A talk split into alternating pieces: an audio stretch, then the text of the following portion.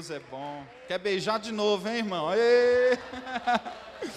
Glória a Deus, pode se sentar no seu lugar.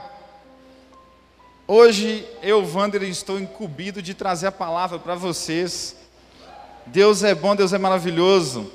O nosso querido pastor Carlos, ele está se recuperando. Ele teve uma pequena gripe, mas hoje qualquer gripe que a gente tem, qualquer arranhar na garganta, o ideal é a gente ficar em casa. Amém? Então, como ele teve isso, ele foi mandou para mim na sexta-feira de noite, falando: Wander, tem como você ministrar a palavra de Deus? Na verdade, ele nem perguntou, ele só falou: Wander vai ministrar domingo de manhã. Eu falei: Amém. E aí acabou que eu estava com visita no sábado, ou na sexta-feira, não vi a mensagem, eu vi só no sábado de manhã, que foi ontem. E eu sou líder aqui dos jovens né, da igreja, a gente tem um culto todo sábado às sete e meia. Você é mais que convidado a estar aqui conosco. E aí, durante esse culto, Aí eu fiquei o dia inteiro, tive um problema no carro, fui arrumar o carro, depois voltei, fiquei em casa e tudo mais, aí peguei meus meninos, vim para a igreja, nós cultuamos ao Senhor, tivemos um culto maravilhoso, e em seguida eu inventei de ir lá para a vigília. Igual a Luísa contou aqui que ela estava na vigília hoje, que começou meia-noite e encerrou às seis horas da manhã. E eu, Wander, fui lá para ver o que, que esse povo está arrumando, o que, que esse povo está recebendo lá. E quão tremendo é! Uma bênção, recebi demais. E aí, só que eu não consegui ficar lá muito tempo. Então foi eu, Guatemi, o pastor Queco, e eu tinha que ministrar hoje de manhã. Eu falei, vamos embora, né? Porque eu tenho que preparar a palavra para os irmãos. E é tão engraçado que ontem o Senhor ele tinha me dado uma palavra. Ontem, na parte da manhã, ele tinha me dado uma palavra, um versículo. Eu falei, Amém. Depois é só ler a respeito disso. Mas quando foi nessa madrugada, às, às três horas da manhã, que eu sentei e comecei a meditar na palavra de Deus, ele me trouxe uma palavra completamente diferente completamente diferente. Então eu creio que Ele quer falar com você nessa manhã. Amém? Então quero só te alertar, você que está aí de máscara, não abaixa a sua máscara, não abaixa, fica com a máscara aqui bonitinha. Ah, Wander, mas tem hora que fica abafado demais, eu sei. Vai ali fora, vai no banheiro, respira um tiquinho, pode até ir ali fora, respira um pouquinho, volta a máscara novamente. Existe um vírus que não só o Covid, mas outros vírus estão rondando a nossa cidade e muitas pessoas estão passando mal. Então, vamos tirar esse, esse, esse contexto, né? É desnecessário a gente levar uma doença para dentro de casa, né? Sua família te espera lá, amém? Espera você bem, então não baixa a sua máscara, mantenha ela aí, tá? Tem gente que põe ela só na boca, eu fico assim sem entender por que na boca, né? Tem que tampar o nariz também. O nariz faz o nariz é o mais importante. Aí eu fico assim, será que tem mau hálito, né? Porque pela manhã costuma às vezes dar um mau hálito. Mas será que tem mau hálito? Mas não sei, né, meu irmão? Eu não quero saber, né? Mas amém. Então eu peço a todos para que possam respeitar isso daí. Coloca a máscara e vamos receber mais do Senhor nessa manhã. Amém? E a palavra que eu venho trazer para vocês nessa linda manhã é a respeito das crises de identidade que nos afastam de Deus. Crise de identidade que nos afasta de Deus. E qual que é essa identidade? Qual que é o tempo que você fala a respeito de identidade, Wander? Hoje nós estamos vivendo sim pessoas que têm experimentado o melhor de Deus. Nós temos vivido tempo que, que pessoas têm visto ali coisas maravilhosas e acontecendo coisas maravilhosas através da vida delas. Mas tem algumas pessoas que nada muda, que continua a mesma coisa. E é isso que eu venho trazer hoje. Hoje um programa que vai se iniciar, não sei se iniciou hoje ou foi ontem, que é o Big Brother. Alguém já ouviu falar nesse programa aí? Amém, o povo ouviu. Os que não levantaram a mão é porque assiste, né? Mas, deixa eu te dizer algo. Vamos parar de ver isso, gente. Vamos crescer. Que crise é essa de identidade que nós temos de ligar a televisão e assistir pessoas comendo, pessoas nadando, pessoas conversando entre elas? Pessoas ali vivendo uma vida ali que até eu gostaria de ir para uma casa para mim ficar só comendo, bebendo e dormindo. Olha que maravilha. Até o Pedro. Olha para você ver. Todos nós. Mas aí que crise é essa que nós não temos buscado a palavra de Deus, mas nós temos assistido horas do Big Brother Brasil, que nós ficamos na expectativa a respeito desse, desse programa que vai ser lançado, quem vai entrar, quem vai sair, quem vai ficar, que negócio é esse? Que negócio é esse? Sabe o que, que tem nos afastado do amor de Deus? Vendo pessoas comendo, bebendo e dormindo. Que geração é essa? Que crise de identidade que nós estamos vivendo? Ontem eu fui numa vigília, como eu contei para vocês, que foi, foi bênção demais, irmão. Foi maravilhoso. Mas eu vi algumas pessoas ali que era tudo, só estava ali por causa do entretenimento. Só estava ali naquele lugar porque simplesmente é legal. Chegar lá, ficar pulando, uhul, uhul, uhul. Sabe por quê? Porque não há transformação depois. Como que você tem propriedade para falar isso, Wander? Porque não há transformação. Sabe quando o pastor no final do culto faz um apelo, ei, você que deseja aceitar Jesus, você que deseja entregar tudo a Ele, e a pessoa vai lá na frente, entrega tudo a Ele tem vida transformada. É isso que Jesus quer, é isso que Jesus anseia, sabe? Agora hoje a gente prega a respeito do pecado, passa um mês a gente prega a respeito do pecado, depois uma semana do pecado e a mesma pessoa está ali. Onde existe a conversão nisso daí, irmãos? Aonde está a conversão nisso daí?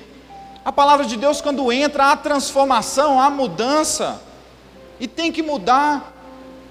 Não tem problema com quem vai na frente e tudo mais, eu acho lindo e temos que fazer isso, precisamos nos entregar mais ao Senhor. A questão é o que, que você faz com aquilo, o que, que você faz com aquilo depois, simplesmente é só um oba-oba e passou? O que, que você faz com aquilo? Eu, Wander, eu fui na frente na igreja uma vez, era todo ferido, todo cheio de pecado, todo amarrotado. Você olhava para mim, ele era pecado puro. E eu fui na frente uma vez. E a minha oração foi: Senhor, transforme a minha vida, habita na minha vida, faz morada na minha casa, faz morada no meu relacionamento, faz morada na minha família, faz morada na minha descendência, faz morada em mim. Uma vez, uma vez. Uma oração sincera vale para a vida inteira. Amém? Todo mundo bem? Estão me olhando assustado? Ô oh, meu irmão, eu sou, eu, sou, eu sou líder de jovens, então às vezes o meu linguajar foge um pouco do domingo de manhã. Então você me perdoa, no final do culto, eu me convido a almoçar na sua casa, bater um papo e me redimir. Amém? Glória a Deus. Minha família ficou em casa porque estava tudo dormindo, não aguentou levantar. Mas eu me convido, eu estou disponível. E vou, passo lá, busco eles, ainda vou lá almoçar. Amém? Se você pensou, será? Pode convidar que eu vou. Amém? Aleluia. Vamos abrir a sua Bíblia lá em 1 Pedro, capítulo 2, versículo 9, para a honra e glória do Senhor. Obrigado pela água aqui, irmã.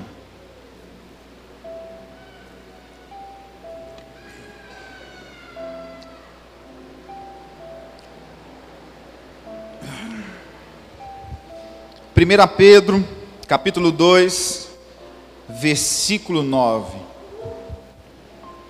Quem achou de célula? Quem não achou de célula também? E falou também no final. Amém. Procure uma célula, você que ainda não está em célula. Quão importante é nós caminharmos em célula. Amém? Se você não sabe o que é isso, me espera no final do culto que eu quero bater um papo com você, tá? Eu tenho certeza que tem uma célula perto da sua casa. Glória a Deus. Aleluia, creio que todos achou a palavra de Deus no capítulo, é, 1 Pedro, capítulo 2, versículo 9, diz assim: Vós, porém, sois raça eleita, sacerdócio real, nação santa, povo de propriedade exclusiva de Deus, a fim de proclamar as virtudes daquele que vos chamou das trevas para a sua maravilhosa luz. Feche os seus olhos. Deus, essa é a tua palavra. Deus, eu te peço que no nome de Jesus aconteça aqui neste lugar aquilo que o Senhor desejar. Pai, o Senhor ministrou uma palavra em meu coração, mas o que eu te peço é que flua através do Senhor. Eu não quero impedir o teu romper, eu não quero impedir o seu transbordar neste lugar. Pai, que eu seja um instrumento do Senhor e que eu não venha limitar aquilo que o Espírito Santo de Deus quer fazer neste lugar. Que essa palavra ela venha de encontro aos nossos corações e que há transformação através dela. É o que eu oro e agradeço em nome de Jesus. Amém. Esse versículo é um pequeno versículo, mas ele é uma grande história. Ele é tão pequeno, mas ele é rico em história. Ele nos, com pequenas frases, ele nos deixa tipo assim, muda a nossa vida, muda o nosso contexto, muda o nosso caminhar. Vós, porém, sois raça eleita. Raça eleita. E eu vou discorrer a respeito da raça eleita. O que, que é uma raça eleita? Se a gente for olhar, eu não vou comparar você a um cachorro, se falar de raça. Mas se eu pegar um cachorro como raça, a gente sabe qual raça é qual raça, né? Se nós pegarmos também nós, seres humanos, cada um de nós temos ali a nossa origem, a nossa descendência. Que antigamente as pessoas falavam muito sobre raça. Mas nos tempos de hoje, se você fala que um é da raça tal, um é da raça X, raça Y, acaba que talvez às vezes você comece a trazer um outro contexto que não é o que eu quero trazer nessa manhã. Amém? E a respeito da raça eleita, eu pesquisei a respeito e se diz que raça eleita é um povo que é pertencente, que faz parte de um tronco comum, que apresenta características parecidas. E qual é esse povo? Raça eleita. Qual é essa característica parecida que nós temos, eu e você? E essa característica eu encontrei através do fruto do Espírito. Nós somos raça eleita porque nós somos tudo parecido com o fruto do Espírito. Amém? Se você não é, você vai ser a partir de hoje. E o que é o fruto do Espírito? Alguém aqui sabe me dizer uma característica do fruto do Espírito? Como? Amém. Alguém mais? Amor, alguém mais? Como? Mansidão, alguém mais? Domínio próprio? Mudança, está dentro aqui. Hã? Amém, está dentro aqui. Pode falar, Tassiano longanimidade, domínio próprio, mansidão. Amém? E olha que engraçado, é um povo, é uma raça que está aqui nesse ambiente e que todos eles conhecem a respeito de um fruto do Espírito. Somos ou não somos uma raça eleita? Você entende que você é uma raça, que você faz parte desse tronco, que você faz parte deste corpo? Amém? Então nós somos uma raça eleita, já pegamos o primeiro ponto. E o segundo ponto que falou que a palavra de Deus, vós, porém, sois raça eleita. Segundo, sacerdócio real. Sacerdócio real. Um sacerdócio vem de que? De sacerdote. O que, que é um sacerdote? Um sacerdote ele era uma denominação de alguém que era autoridade naquele tempo antigo para ministrar a palavra de Deus. Ele tinha ali autoridade para estar no ambiente, para ministrar a palavra de Deus. Esse é o sacerdote. Esse é o sacerdote. Mas entre isso existia o sumo sacerdote, que ele está acima do sacerdote. E está acima do sacerdote, ele qual que era a diferença dele? Ele ia para um lugar diferente, um lugar que os outros não iam.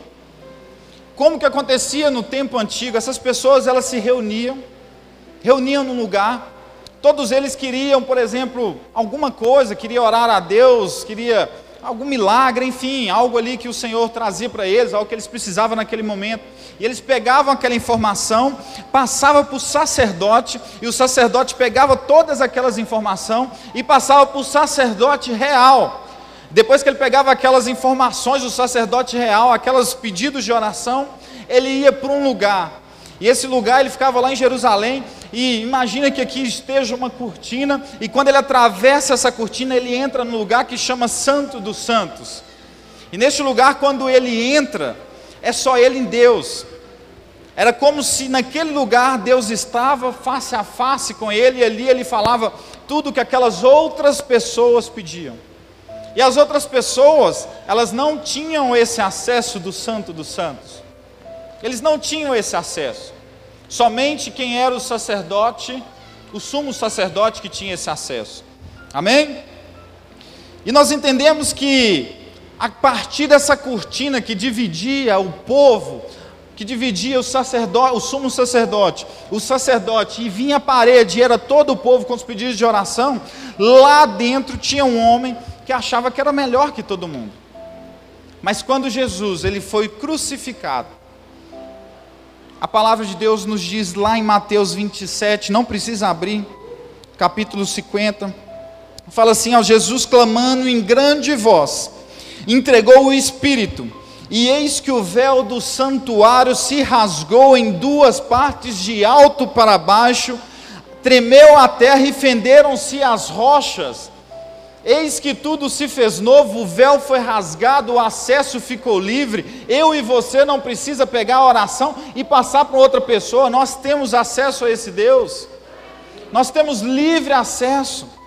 Nós somos o povo sacerdote real, sacerdócio real. Eu e você. Consegue entender aqui, irmãos? Amém? Continuando aqui na palavra de Deus.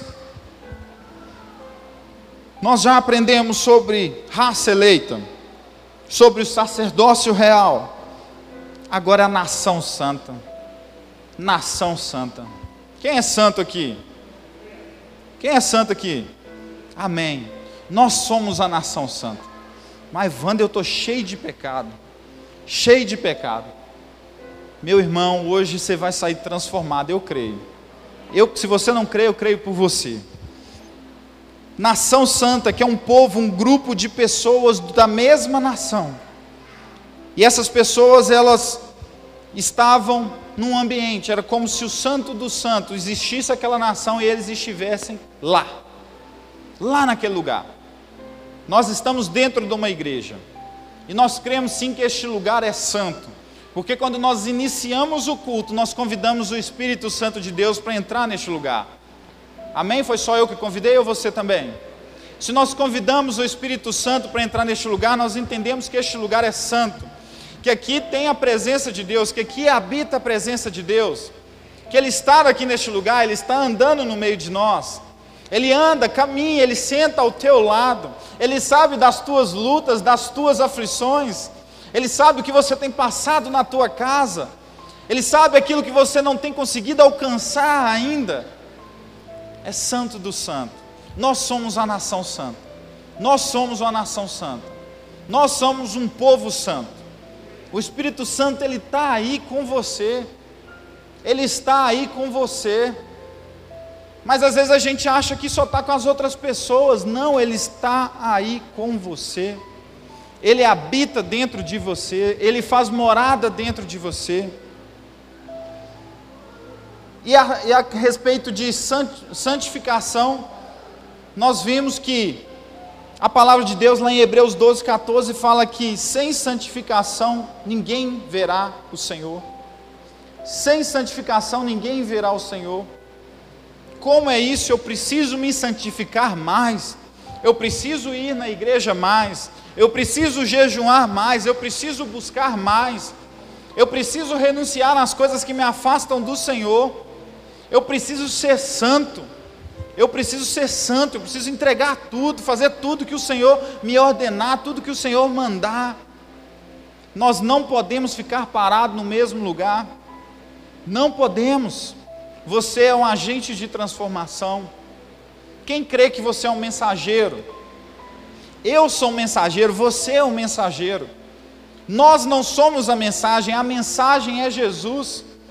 E nós somos o mensageiro. Como é isso?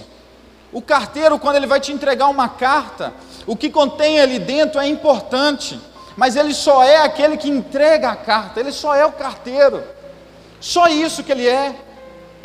Ou seja, ele é um mensageiro, ele traz uma notícia boa ou uma mensagem ruim para você.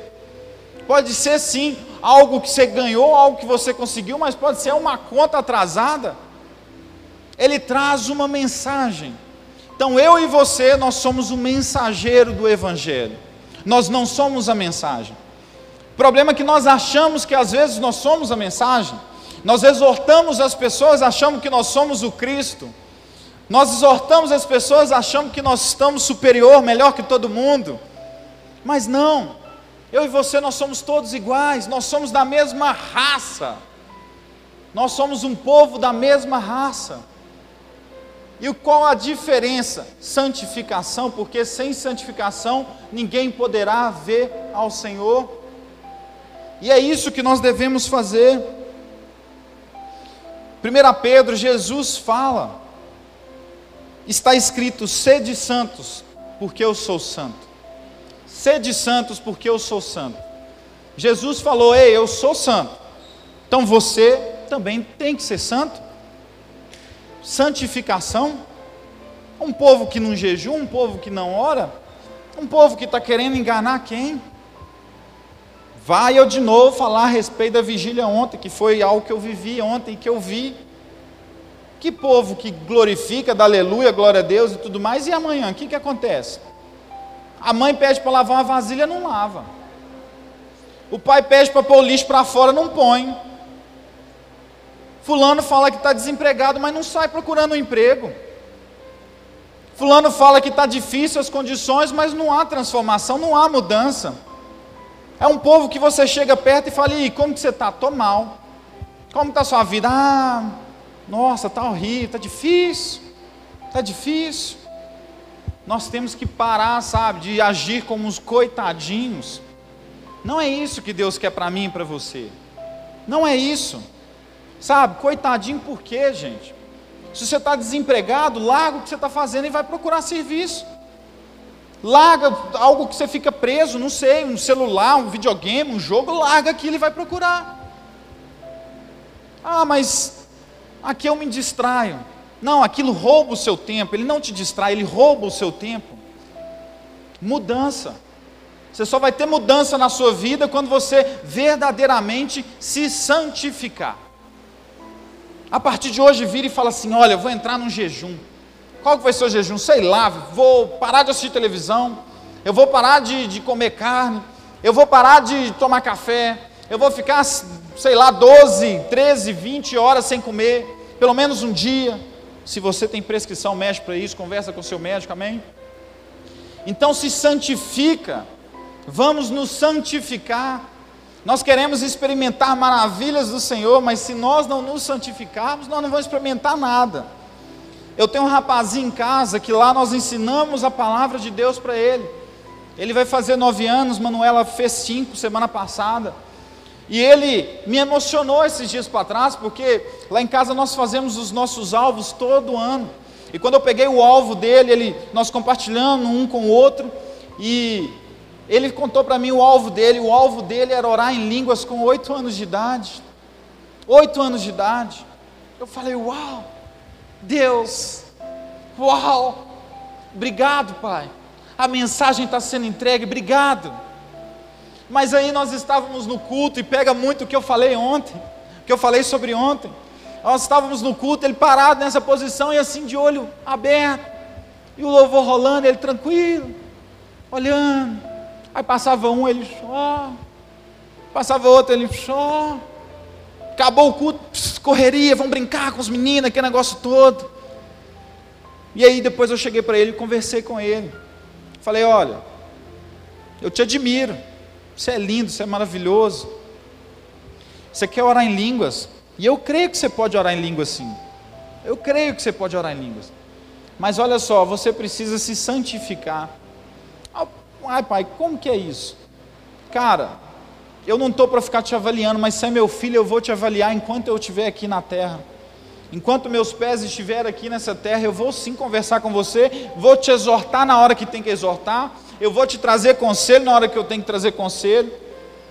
Mas como que você quer orar em língua, sendo que quando começa os louvores, quando começa a oração, você está de olho aberto, vendo o que está acontecendo?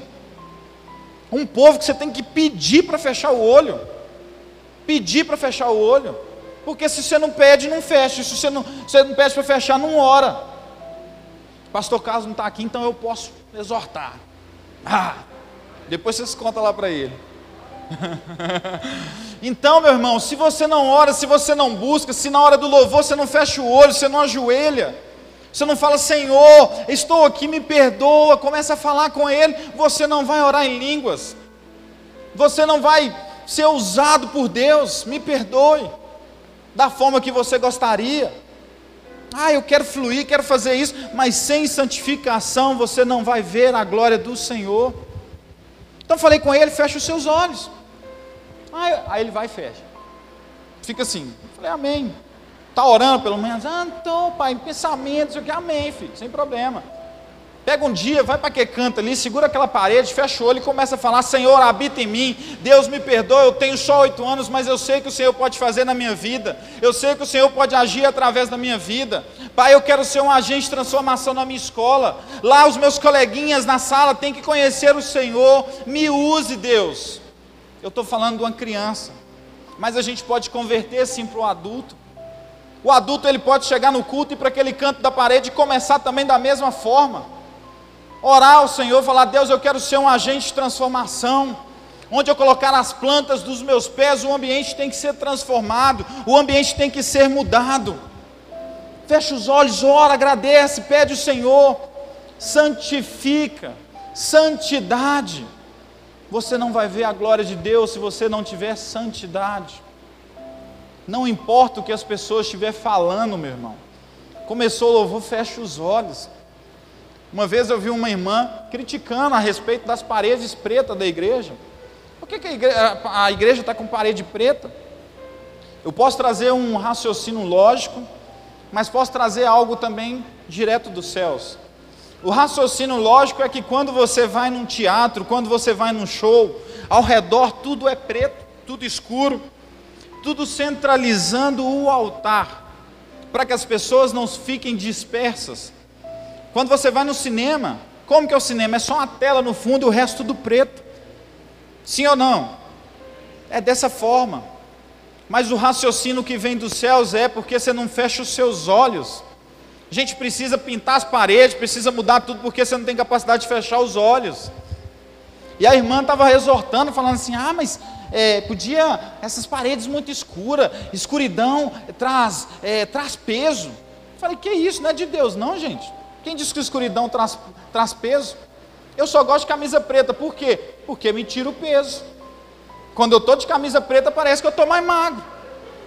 Você chega lá no meu guarda-roupa, sem mentira, deve ter umas sete camisas pretas. Por quê? Porque o preto tira o peso. A roupa preta tira o peso.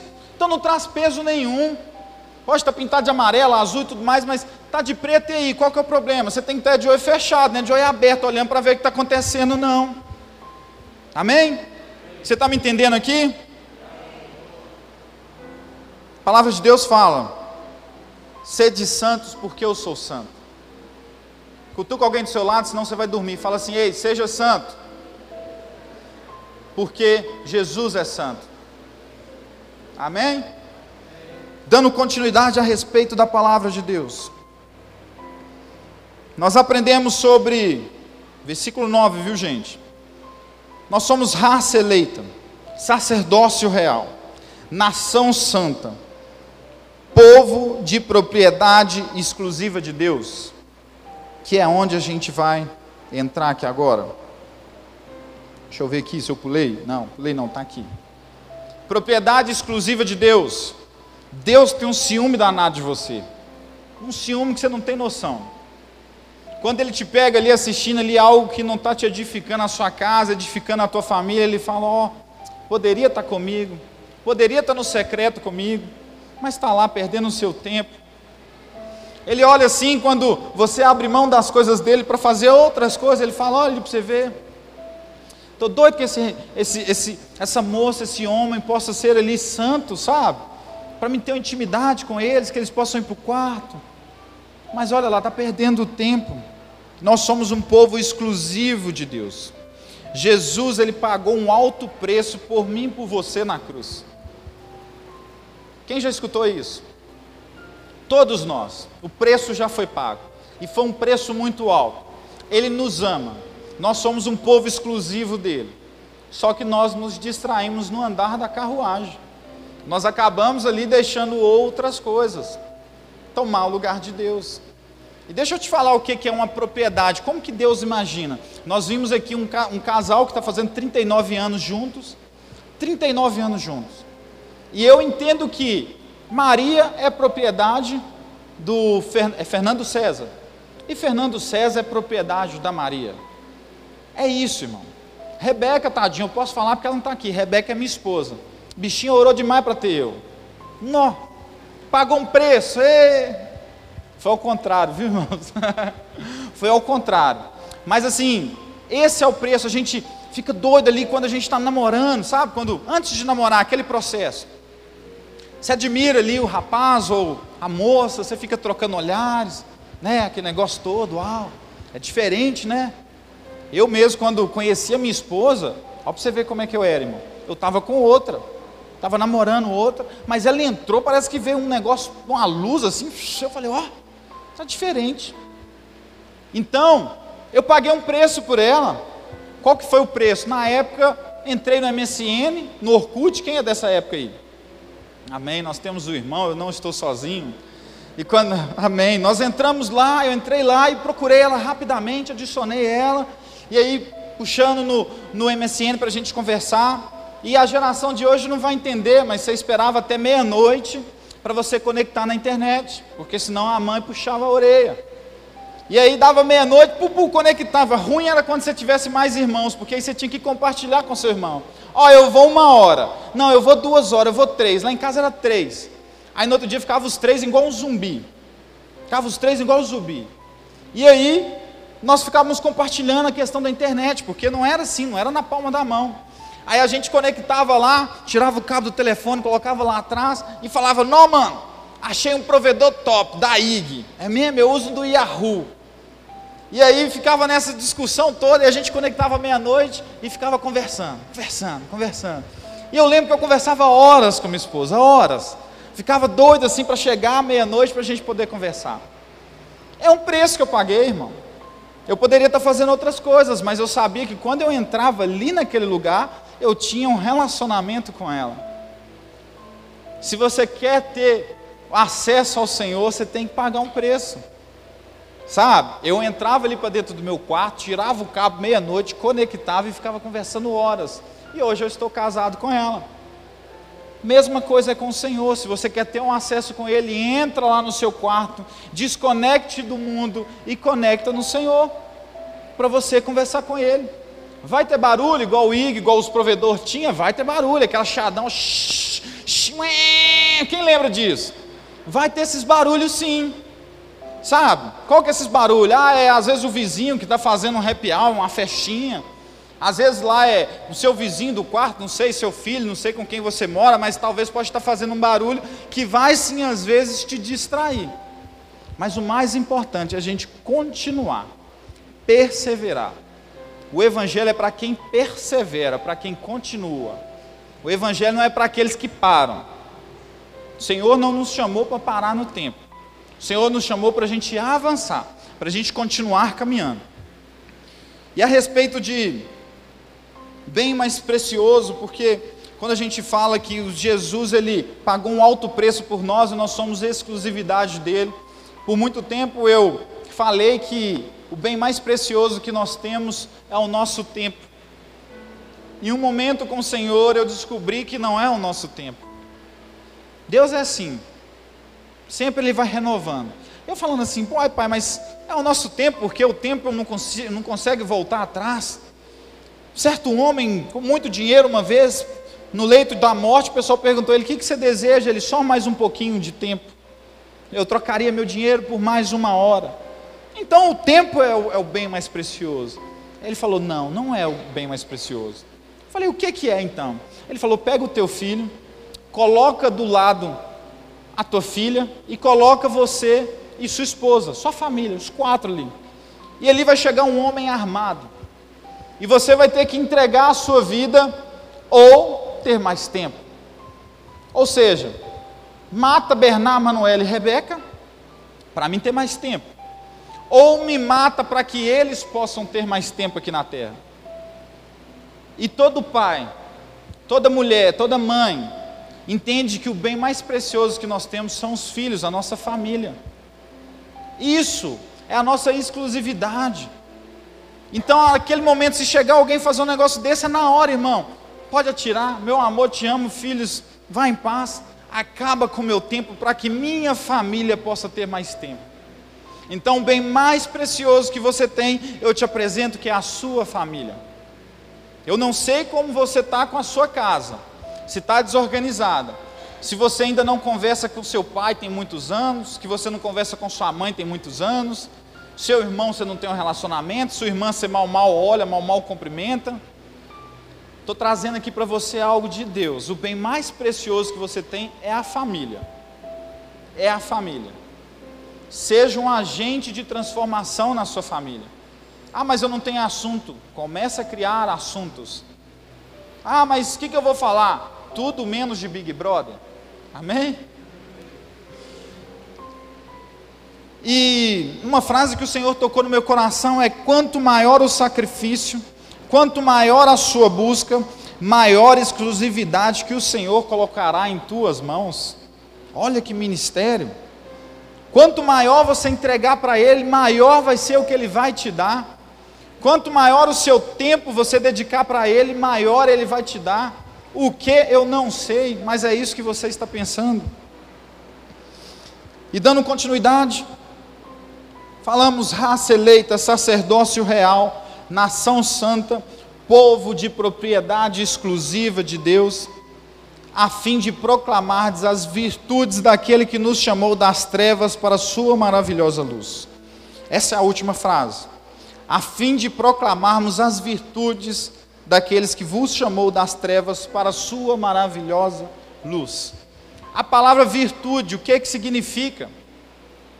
Buscando não no Google, mas buscando na palavra de Deus, eu encontrei algo maravilhoso, que é o um momento onde essa história é relatada no livro de Mateus, Lucas e Marcos.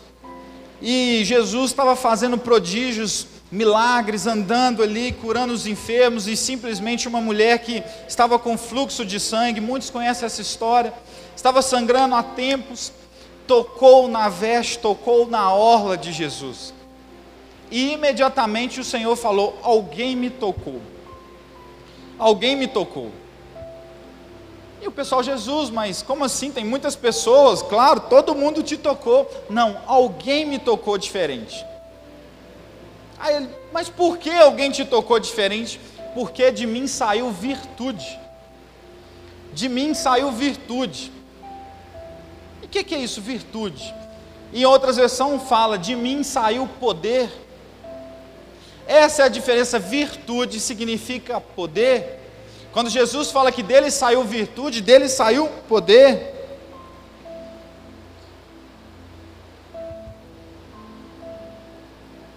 E o Senhor, Ele aguarda que nós venhamos, assim como eu acabei de ler essa, frase, Ele aguarda que nós venhamos proclamarmos o poder de quem nos tirou das trevas para a Sua maravilhosa luz. Jesus tirou todos nós das trevas. Se você está aqui hoje é porque ele te tirou das trevas. Aí você pensa, que isso, Wander? Eu não estava lá não, ué. Estava só você, estava. Estava sim. Se você exaltava outras coisas, colocava outras coisas no lugar do Senhor, isso era treva na sua vida. Isso era treva. E quando no lugar de treva que a gente fala é o que pessoas que antigamente não acreditavam no Senhor. Talvez você nasceu num lar cristão mas isso não quer dizer que você acredita em Deus. Talvez você toda a vida estava lá, mas um dia você verdadeiramente conheceu o Senhor. Essa é a diferença. Talvez você está ali todo dia, mas você nunca teve um encontro com o Senhor. Mas depois que você conhece o Senhor, aí você converteu. E o que, que é a respeito disso? Uma pessoa cética, uma pessoa que ela não acredita nas coisas, ela precisa ali de algo concreto algo que aconteceu ali real, palpável. E quando a gente pega a palavra de Deus, um homem cético era aquele Tomé. Quando o Senhor voltou ali para os discípulos, ele simplesmente olhou e falou assim: Não, não és tu, não é tu, não. E aquele, e Jesus, o que, que ele teve que fazer? Ele teve que chegar, mostrar as suas marcas, mostrar ali as suas mãos e falar: Tomé, coloque as suas mãos. E quando Tomé colocou as mãos, ali ele entendeu: opa, isso é verdade, esse homem existe mesmo, esse homem ressuscitou. E quantos de nós pegamos as marcas e não fazemos nada com ela? Quantos de nós pegamos as marcas e simplesmente a esquecemos? E a marca que o Senhor deixou para nós não é para ser esquecida. A marca ela não é para te paralisar. A cicatriz que você tem, ela não é para te paralisar. Eu tenho algumas marcas nas minhas pernas, que quando eu andei de moto, eu tinha 15 anos na época, muito rebelde, peguei uma moto emprestada, acelerei, ah, chegou na esquina, virei, caí, rebentei, fiquei todo marcado. Todo marcado. Conheço muita gente que teve às vezes uns acidentes pequenininhos, bobos, às vezes, sabe, e fala assim: "Não, não faço isso mais". Por quê? Está aqui a marca. Essa marca aqui, ó, falou para mim nunca mais andar de moto. Passaram-se anos, o que, que eu fiz com essa marca? Eu entendi que eu precisava tirar uma carteira para me andar de moto e ter mais cuidado. Como que eu fiz? Fui lá, fui na autoescola, tirei minha carteira e lembrando da marca. A marca está lá. A marca está lá, mas ela é para me lembrar que eu preciso fazer algo para que isso não aconteça novamente. Jesus ele não precisa ressuscitar novamente, ele não precisa trazer a marca para você novamente, ele não precisa trazer a sua mão novamente e falar toque, igual ele fez com Tomé. A marca já foi dada, só resta você pegar essa marca e fazer algo com ela. Eu tirei a carteira, um certo momento eu trabalhava no centro, ali no, no shopping cidade, eu saía de Betim para trabalhar lá, saía de Betim uma hora da, saía meio dia de Betim, chegava lá, pegava o serviço duas horas da tarde, ficava até 10 horas da noite. 10 horas eu fechava a loja, 11 horas eu estava no ponto de ônibus, 11 horas o ônibus passava. Quando ele passava, eu ia embora, chegava em casa meia-noite, quase uma hora da manhã. Acordava no outro dia, mesma coisa, e não tinha tempo para nada. Para nada. Tirei a carteira de moto, comprei a moto, consegui ir para o trabalho, consegui ir para a faculdade através da moto. Vivi com a moto durante uns anos e ela foi bênção na minha vida. O que que você fez com a marca? O que que você tem feito com a marca que Jesus colocou em você? Eu tenho outra marca também nas pernas aqui que uma vez eu estava descendo, brincando com meus amigos, eu saí rolando barranco, rolando, rolando, rolando, num lote que tinha atrás da minha casa, e lá no final eu rasguei a perna toda no arame farpado. Eu tenho uma marca. Nunca mais eu desço ali. Nunca mais eu vou descer. Lugar íngreme, estou fora, não vou mais. Parei de descer no barranco, passei a descer na escada. Essa é a diferença. O que, é que você vai fazer com a marca? A marca ela está aí, mas o que você vai fazer com ela? Você pode simplesmente olhar sua marca e falar: Não, isso eu não quero mais. Eu conheço uma irmã, que até aqui da nossa igreja, uma vez ela me contou a história, hoje ela não está aqui, mas que ela estava no Kombi subindo o morro e simplesmente a Kombi perdeu o freio, sei lá o que, que foi, ela voltou para trás e ela falou: Nunca mais eu entro no Kombi. Eu falei: Mas e aí, que mais, que mais você faz? Ela, não, agora eu entro em outros carros, mas Kombi não. O que, que ela fez com a marca? Ela entendeu, Kombi eu não entro, mas outros carros eu entro. E você, o que, que você tem feito com a marca que o Senhor colocou em você? Você tem parado o teu sonho? Você tem parado aquilo que o Senhor colocou para você fazer? Você tem olhado aquela marca e falar, não, aquilo não é para mim. Não, o Senhor já me falou que não é para mim. Um dia desse eu estava aconselhando uma mulher e ela falando comigo, o Senhor Jesus já falou comigo que eu sou um erro. Eu falei, uai, esse Deus que você serve está muito diferente do meu, Jesus não faria isso. Ele pagou um alto preço por mim e por você, Ele te ama, Ele me ama, Ele nos amou. Deus é amor. E ela falando assim, não, porque não sei o que está difícil e tudo mais, a vida está complicada. Não, filho, Ele te ama. Amém? Não seja uma pessoa cética. Não seja uma pessoa que precisa tocar, sabe? Que precisa realmente ali de ver, de pegar e falar: não, eu vi, é real. Para com isso. As pessoas céticas, elas não conseguem alcançar ali a glória de Deus. Deixa eu dar continuidade. As marcas elas não vão aparecer para te parar. Elas aparecem para te alertar para onde você não deve voltar. O que, que é um marcador de página? Marcador de página, quando você está lendo um livro, você usa ele para marcar a página onde você parou. Significa que você vai ler aquilo tudo de novo até chegar no marcador? Não. Significa que você vai daquele marcador para frente. Você vai daquela marca para frente, não para trás. É a marca que o Senhor deseja fazer em nós. É a marca que o Senhor deseja fazer em nós e através de você, sendo mensageiro da mensagem, fazer marcas em outras pessoas. Amém? Um jovem chegou para mim uma vez, jovem não, já deve ter, acho que era mais velho que eu. E ele veio no, no Confra Jovem e ele falando comigo assim: Cara, como que você faz para você ministrar? Aí eu, como assim, irmão? Ele, não, que você tem desenvoltura. Eu falei, quê? Eu falei, você falei, desenvoltura, irmão? Ele falou, é. Eu falei, oh, meu irmão, eu, eu só entendi que eu não tenho opção. Eu não tenho opção. O evangelho tem que ser pregado. E eu só sou um instrumento. A forma que eu vou levar, o Senhor me conhece, Ele me criou. É a forma que eu sou. É a forma que eu sou com meus filhos, com minha família, então eu vou levar ele dessa forma. Ele vai te levar a pregar o Evangelho da forma que você é. Ontem na vigília um rapaz falou algo que também me despertou. Ele falou assim: Sabe Davi? Davi ele é rei. Era um rei. Aí fica imaginando Davi nos seus compromissos com os outros reis de outros lugares. Davi, será que ele virava e falava assim: Olha, é, vamos para um compromisso amanhã meio-dia. Aí dava meio-dia, ele simplesmente, ah, não dá. Aí ele vira e fala assim que, vamos marcar para depois, seis horas da tarde? Tá ok, vamos marcar. E marca seis horas, não, não dá. Aqui, rainha, faz o seguinte, vamos marcar para segunda, que eu estou muito agarrado hoje. Não. O reino de Deus, ele é real. O reino de Deus é real. Nós servimos um rei, um altíssimo. E esse rei, ele quer algo de nós. Ele quer que nós sejamos o mensageiro. Então nós não temos essa opção de falar assim: ah, não, não vou, ah, não quero. Você até tem, meu irmão. Só que o lugar que te espera faz muito calor. Se você continuar falando não para o Evangelho, não para a mensagem, com a carta que o Senhor te entregou. Amém? Nós devemos crescer espiritualmente. Todos nós. Não existe limite para isso.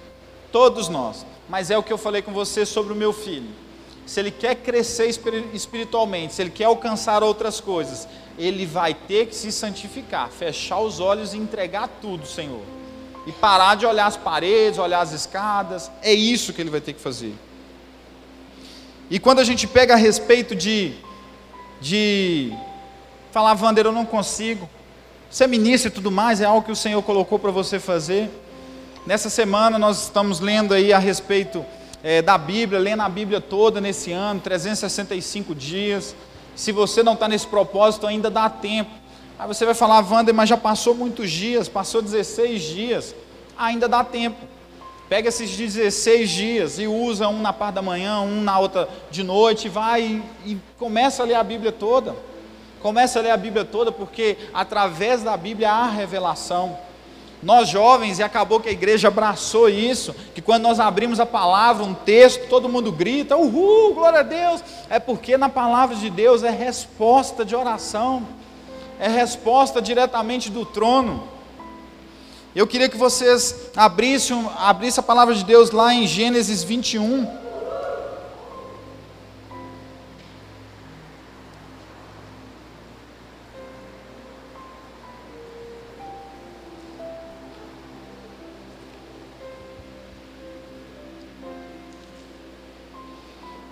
Gênesis 21.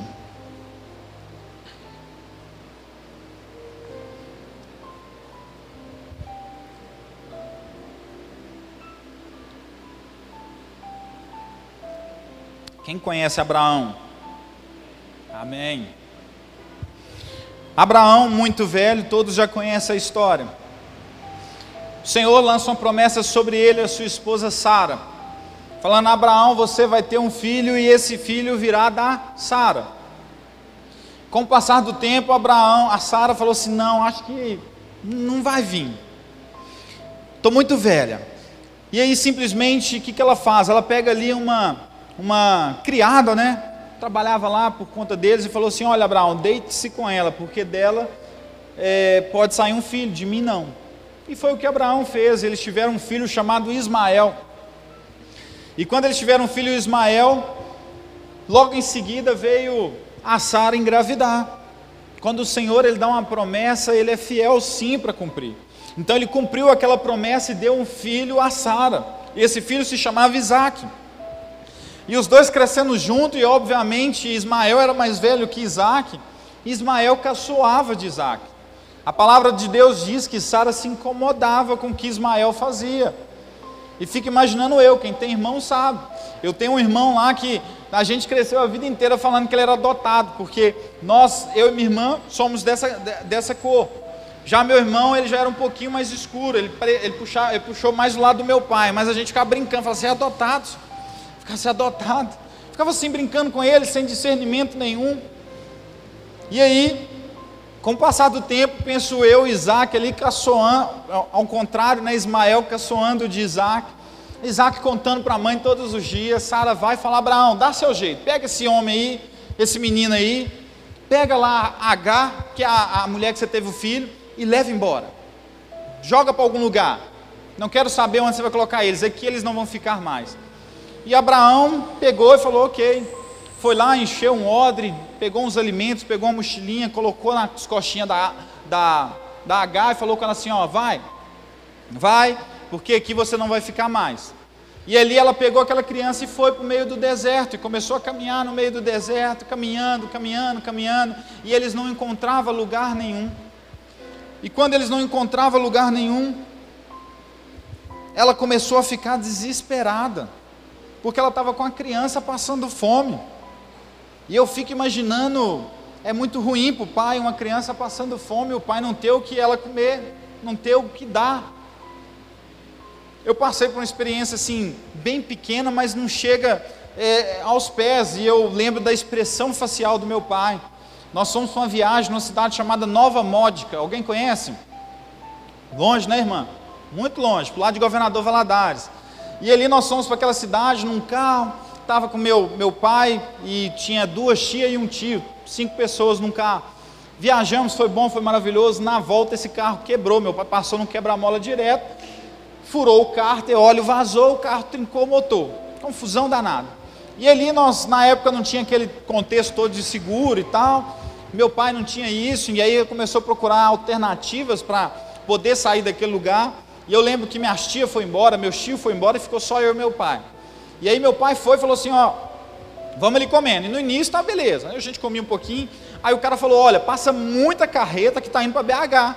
Então às vezes você encontra uma carreta que leva o seu carro e você vai pagar um valor baixo, melhor do que um reboque daqui até Belo Horizonte. Aí ele falou, beleza. Aí ele me fez uma plaquinha, eu lá com meus 12 anos, escrito BH. Aí eu fiquei lá no sol assim, ó, com a plaquinha. BH. Aí ele, faz assim. Aí eu fiquei. O dia todo com a plaquinha lá.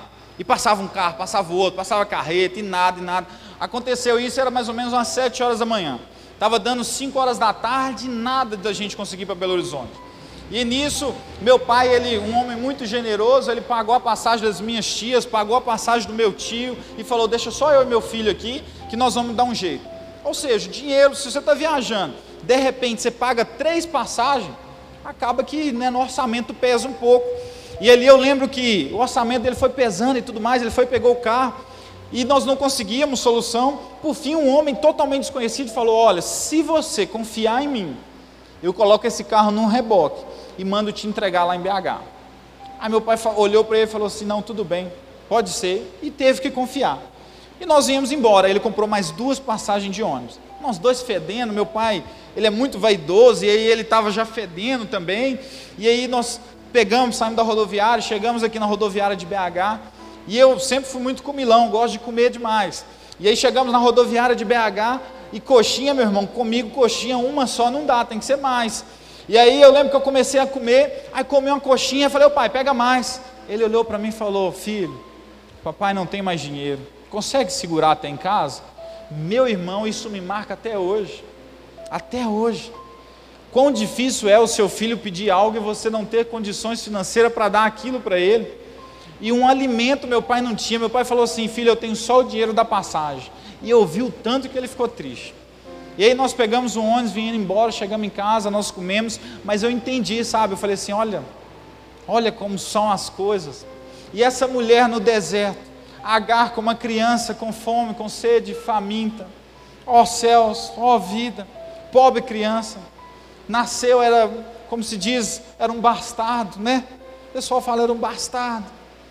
Tadinho. Às vezes você fica assim também. Oh Deus, olha onde eu nasci, olha a minha família, olha o meu contexto de vida. Eu sou também, como se diz, eu não tenho esperança para mim mais. Mas esse menino, ele fez uma oração junto com a mãe, que está lá no versículo 13 do capítulo 21 mas também o filho da serva, ó, oh, desculpa, no 14.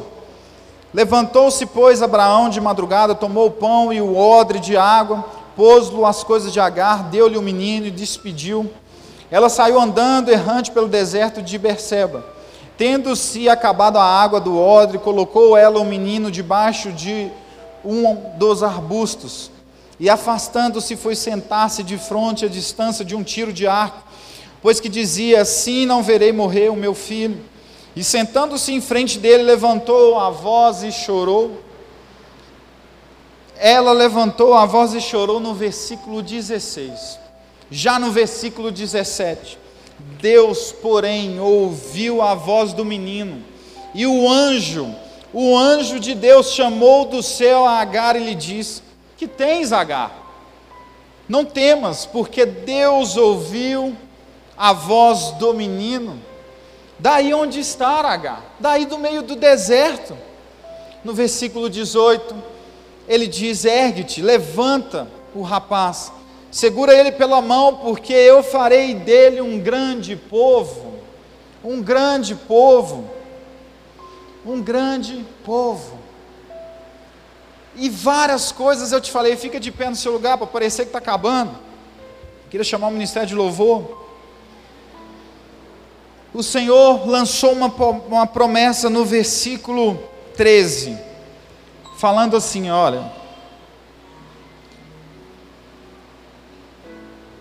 falou para Abraão: Olha só, para Ismael eu também vou fazer um filho, ó, mas também através de Ismael farei uma grande nação, por ser ele seu descendente. Todos nós somos descendentes, descendentes da promessa do Senhor.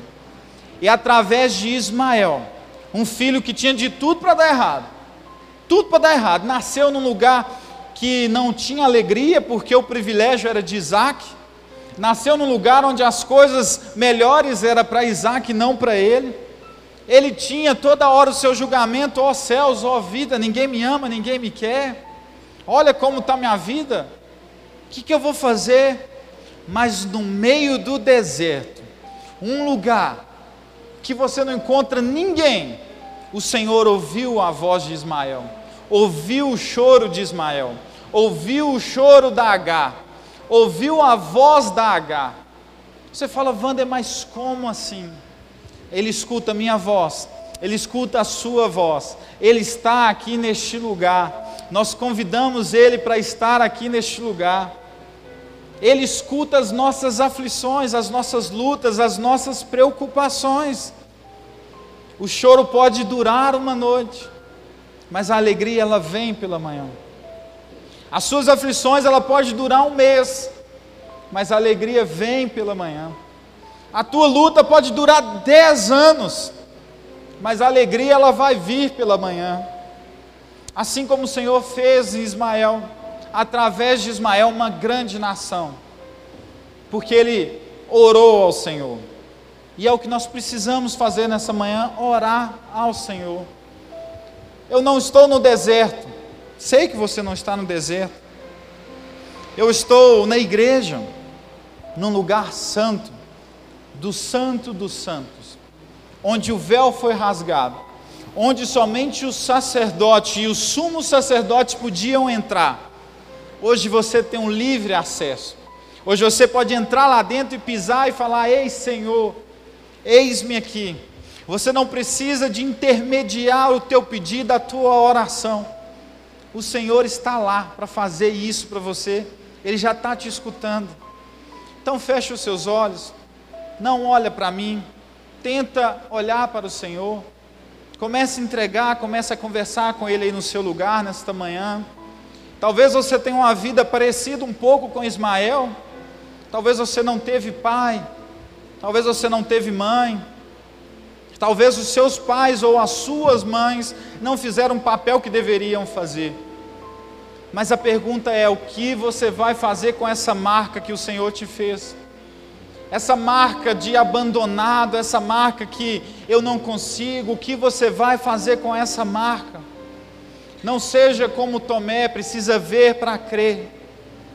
Só entregue ao Senhor, só fale ao Senhor, peça peça, porque no meio do deserto ele ouviu um menino e uma mulher. Então nessa manhã ele também pode te ouvir. Enquanto os irmãos estarão entoando louvor, eu gostaria sim que você também fizesse uma nova canção, como diz lá nos Salmos 40, novos cânticos eu dou ao Senhor. Comece uns novos cânticos, faça uma nova canção nessa manhã.